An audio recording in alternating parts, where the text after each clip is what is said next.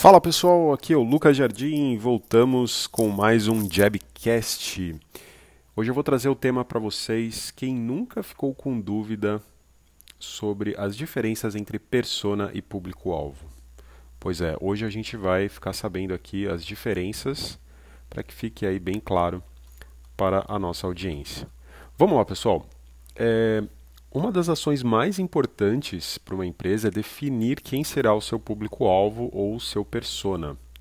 Isso aí a gente aprende lá no começo aí de qualquer faculdade que você faz. Em algum momento você vai ouvir falar sobre público-alvo. E hoje em dia, né, com a ascensão aí da, do persona, com certeza já deve estar aparecendo nas matérias aí de faculdade. Esses dois conceitos eles se destinam a identificar quais consumidores seu produto ou serviço atenderá e são desenvolvidos a partir de pesquisa de mercado e também estratégias aí do marketing digital. Público-alvo e persona são complementares, mas dizem respeito a diferentes tipos de informação. Bom, o que é um público-alvo? Público-alvo ele determina quem será o seu principal grupo de pessoas que consumirá o seu produto ou serviço. Bem simples, né? As estratégias de marketing da empresa estarão voltadas exclusivamente a esse grupo. Esse conceito engloba informações amplas referentes às pessoas que podem querer comprar seu produto. Quais são essas informações?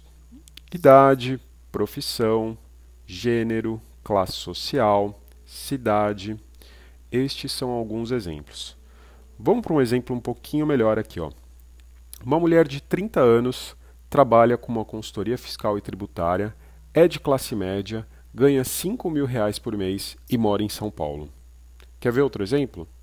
Um adolescente de 18 anos ingressando na faculdade, interessado em viajar, família de classe média, mora em Curitiba esses são conceitos aí um pouco mais, uh, digamos, eles são amplos, né, de qualquer maneira, mas eles determinam com mais objetividade idade, profissão, gênero, classe social e cidade. Esses são alguns elementos aí para você compor aí o teu público-alvo. Mas como que a gente pode definir aí, né? Como que a gente define este público-alvo? Se você estiver desenvolvendo um novo produto ou até um novo serviço, você pode recorrer a todos os dados a respeito do seu setor e a pesquisas de marketing.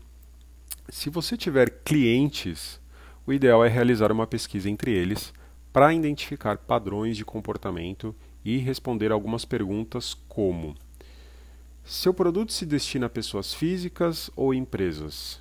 Em que região, cidade ou estado seu público mora? O produto é destinado a qual gênero?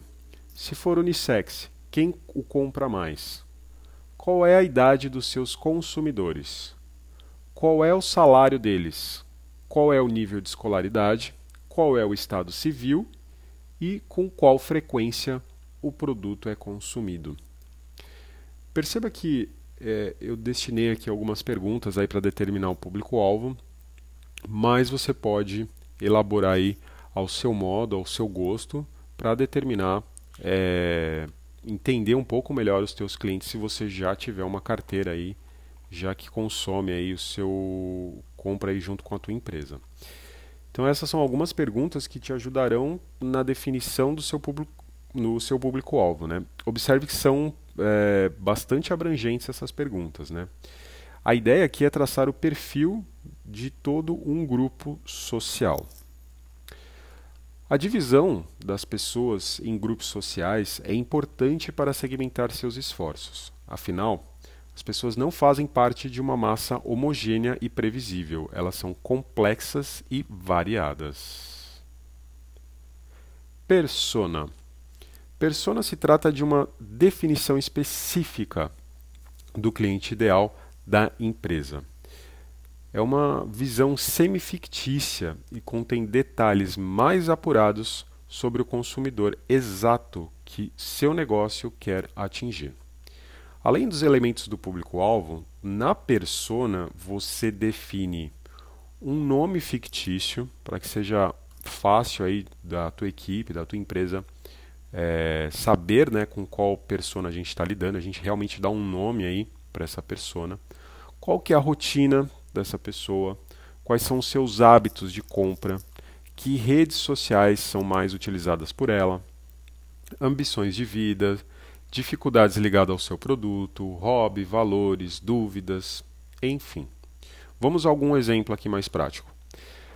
Alexandre tem 45 anos, trabalha com contabilidade agrícola das 7 às 19 horas, de segunda a sexta, gosta de comida japonesa, é usuário de Instagram e Facebook, joga futebol nas horas vagas, sonha em formar os filhos em uma universidade pública e está começando a se sentir velho. Outro exemplo. Solange tem 30 anos, é dona de casa, mãe de dois filhos, vê novelas no seu tempo livre, usuária do Instagram, bem específico, não se sente confortável apenas cuidando do lar e está buscando vagas no mercado para garantir renda extra. Como você pode perceber pelos dois exemplos, enquanto o público-alvo é uma definição genérica, mas não menos importante, a persona se aprofunda nas características psicológicas do cliente para alcançar um perfil mais específico. Como definir sua persona? É importante dizer que, apesar de, um, de ser um personagem semi-fictício, a persona não pode ser baseada em achismos. É imprescindível fundamentá-las em dados de consumidores prévios ou de mercado. Para defini-la, uma possibilidade é realizar entrevistas. Então você pode separar uma base de dados, pensando se você tiver um número de clientes aí razoáveis, determinar as perguntas, determinar qual ferramenta você vai utilizar para coletar esses dados, depois tabulá-los e analisá-los. Também é possível recorrer a dados estatísticos do seu setor de atuação para confrontá-los, né?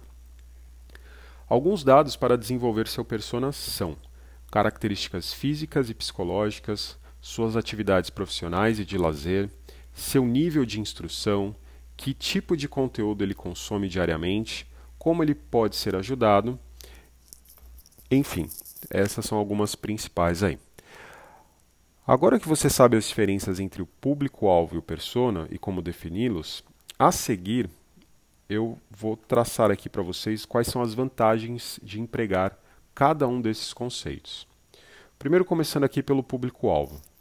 A vantagem do público-alvo é dividir os consumidores em grupos segmentados. Guarde essa palavra. E a partir deles, identificar características e comportamentos em comum. Com essas informações à mão, é possível direcionar seu produto ou serviço a um ou mais de um grupo, atendendo às necessidades deles e oferecendo soluções adequadas para os seus problemas. Uma empresa pode ter mais de um público-alvo e oferecer diferentes produtos para diferentes públicos. Vamos definir a persona. Persona é um conceito mais recente, muito empregado em estratégias de marketing digital com ela, você terá mais noção de que linguagem utilizar, quais redes sociais adotar e formatos mais consumidos. A persona também pode ser aplicada no desenvolvimento de um produto ou serviço, como exemplo de um consumidor ideal, e não apenas depois de todo um processo produtivo. Esse conceito proporciona oportunidades de upsell, sugerir um produto ou um serviço adicional ao que está sendo comprado, e também de cross-selling, é oferecer um produto complementar ao que está sendo adquirido. Um exemplo prático. Uma empresa de contabilidade fiscal mapeou as necessidades de cada empreendimento para o qual ela presta serviço. Fazendo isso, ela identificou dificuldades diferentes para cada empresa e passou a se dedicar a atender uma a uma a partir do desenvolvimento da persona de seus empresários. A partir daí, ela começou a oferecer serviços complementares, o cross-selling, aos seus clientes, sempre levando em conta as principais necessidades de cada um deles. Pensando nisso, além do serviço já oferecido anteriormente, a empresa passou a cuidar da gestão da folha de pagamento de certos clientes. Sendo assim, a persona amplia suas possibilidades de negócio para além dos objetivos principais do seu empreendimento. Qual dos dois usar? Bom, depois da ascensão do, da persona como conceito mais aplicado ao marketing digital, tornou-se comum desacreditar o público-alvo como limitado e ultrapassado. No entanto, ambas ideias são importantes para a definição do consumidor que seu empreendimento deseja alcançar. Dessa forma, o mais indicado, tanto para um novo produto quanto para um produto já consagrado, é de começar definindo pelo público-alvo para ter uma ideia mais geral de todos os consumidores. E depois aprofundar essa ideia com a persona, pensando em, nas especificidades de cada consumidor, como sonhos, ambições e desejos. Os dois conceitos proporcionam informações sobre como posicionar sua marca no mercado e te dão insights que tipo de conteúdo produzir para promovê-la. Unidos, público-alvo e persona maximizam suas chances de lucro e, obviamente, de sucesso. Ainda assim, personas são mais indicadas para marketing digital e empreendimento com recursos limitados por ser um conceito muito mais voltado aí a redes sociais ou outros tipos de mídias digitais. Ainda assim, personas são indicadas para marketing digital e empreendimento com recursos limitados, já que os gastos para abrir uma empresa são altos. Com essas informações, sua empresa tem novas possibilidades de posicionamento e marketing. Trate o consumidor de acordo com as vontades e complexidades dele e, a partir disso, construa uma relação de confiança e respeitos mútuos. O estereótipo de marca poderosa e distante já não existem mais. O consumidor anseia por um contato mais humanizado, principalmente pelas redes sociais. Invista no serviço de atendimento ao consumidor. Aposte em interações que falem a mesma língua do seu público e produza conteúdo relevante para ele. Dessa forma, sua marca construirá uma imagem atrativa e confiável, e os negócios se expandirão.